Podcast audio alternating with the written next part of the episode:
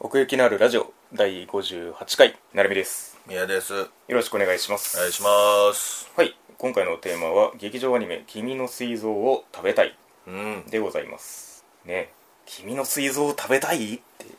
言ってたね言ってらっしゃいましたけれどもそちらでございます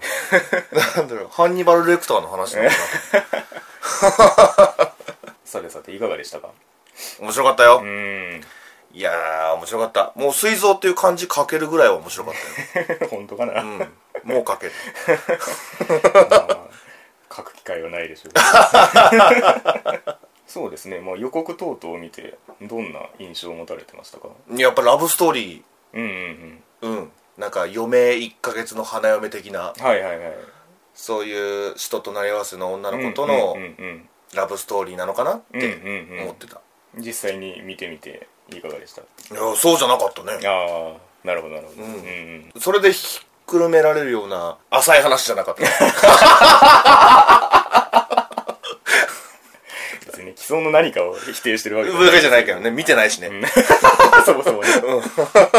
まあまあ原作はちょっと読めてないんですけれども、ああ俺も読めてないですようんなのでまあこのアニメの印象だけになるんですけれどもうん、だから見方が変わってったっていうか見ていくうちに、うんうんうんそのそうやって構えてたもんだから、うんあうん違うんだなっていう感じにどんどんなってって、はいはいはいうん刺激的だったよいろんなシーンがなるほど、うんいやよくあの舞台装置としての病気をあんまり快く思わないタイプじゃないですかそうな んですよだからあんまり、まあ、ぶっちゃけ楽しみにしていたわけではないというか、うんうんうん泣くのかなみたいな泣かされてしまうのかな そうそうそうそうはいそはいうはい、うん、でもなんかもう泣いてたねそら泣くよね 結構やはりあの終盤の泣きの演技もかなり入うん入り込んでました しええー、言うてな半端にこびるんじゃないか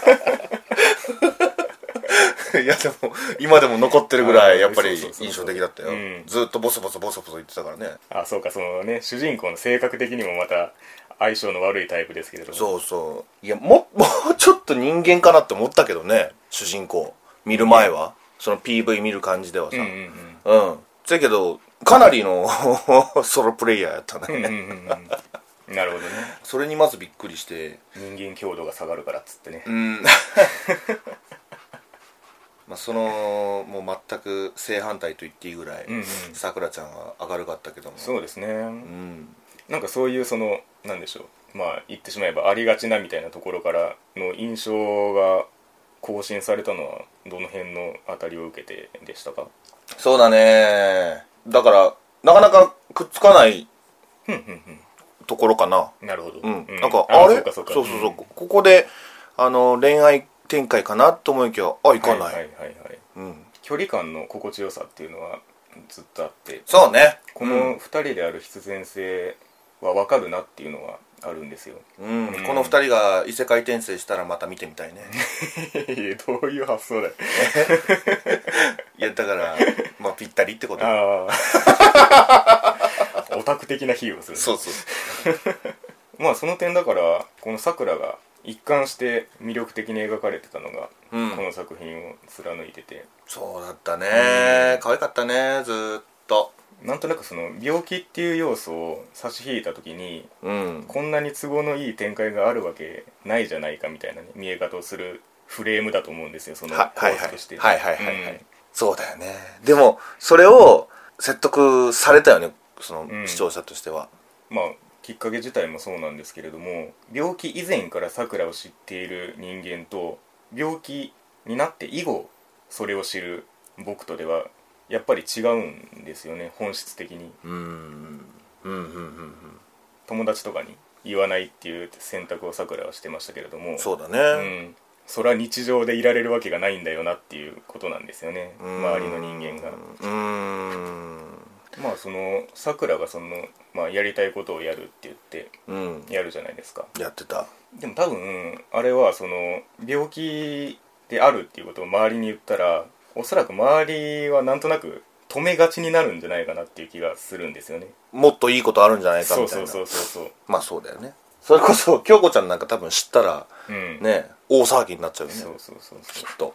だから本当に日常と真実なんですよねうーんはいはいはいはいはいあとまあ印象的だったのは偶然とかはないんだよっつってうんうんうん人はみんな選択してうん生きているんだよっつっうんうて、んうんで生きるっていうことは人とのつながりで、うんその関係性を築いていくことなんだよみたいなこと、まあ端的に言うんであれば関わった人の心の中にその分の数だけ桜が生き続けるみたいなことがあってああその存在をして生きるって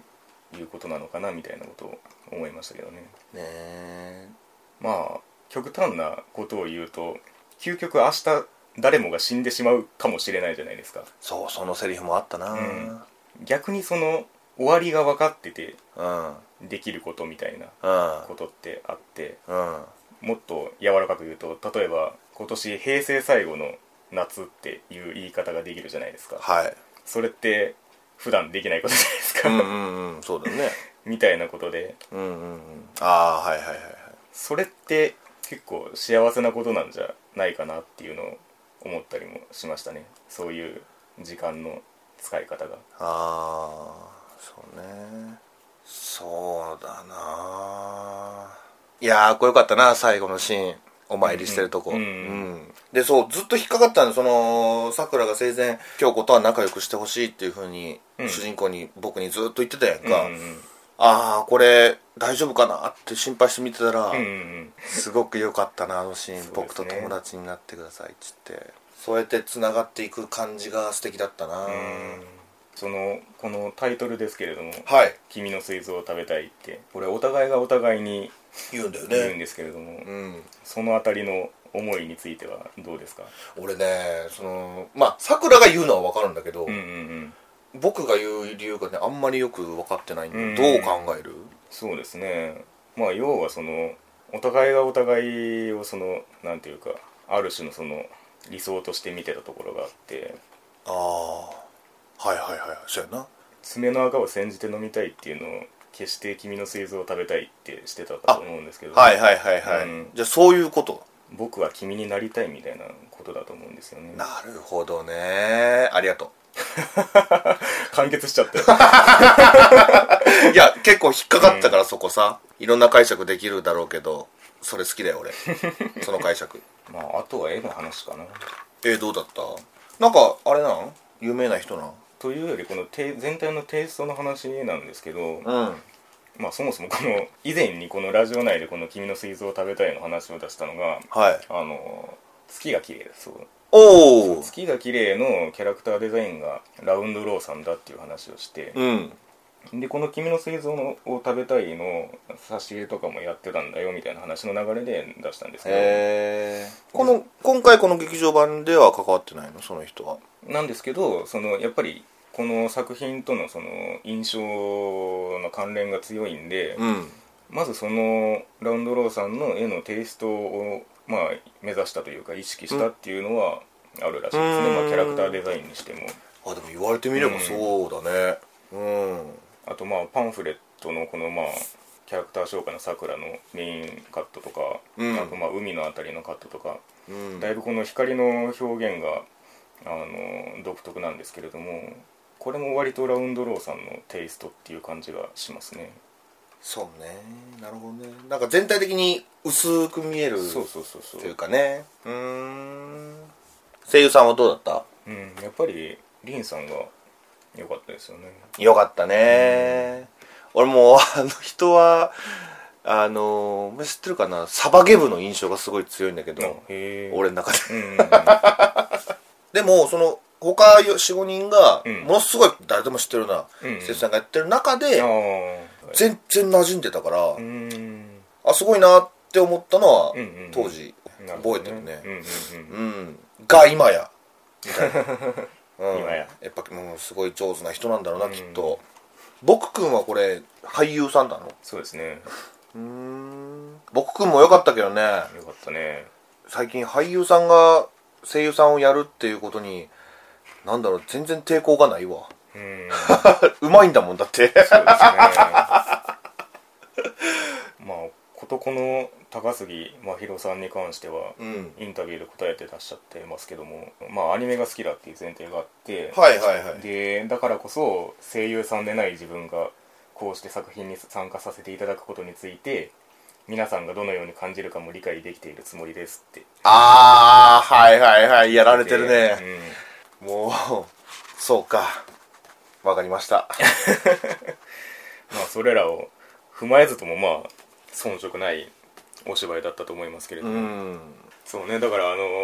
ーまあ、さっきのそのミヤさんに振りましたけどもあのーまあ言ったらまあありがちな展開にもなるんじゃないかって思ってた節が僕にもあって、はいはいはい、でそれこそその予告を見た段階では、まあ、その絵をきれいに仕上げてきてんなみたいな印象がねバンってきてうんでこれでその例えばその物語をぶん回せんのかなみたいな気持ちで見に行ってたところはあってう、んううんんでもそれはかなり杞憂だったというかうん、うんきちんと採用してたなっていう作品ではありましたねうんまあこの原作はベストセラー小説でうん、うんでしかもデビュー作なんだってねあそうそうそうそうすげえなまあね実写化もされっていう中での、まあ、このアニメ化なんですけれども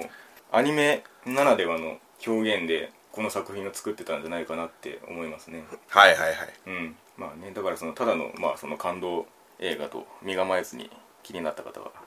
行ってみるといいんじゃないでしょうかそうですねまあ意表をつかれるシーンが結構あると思うんでねうんうんいいと思いますよはいというわけで奥行きのあるラジオ第58回「君の水素を食べたい」のお話でございましたういはい、ありがとうございましたごめんなさい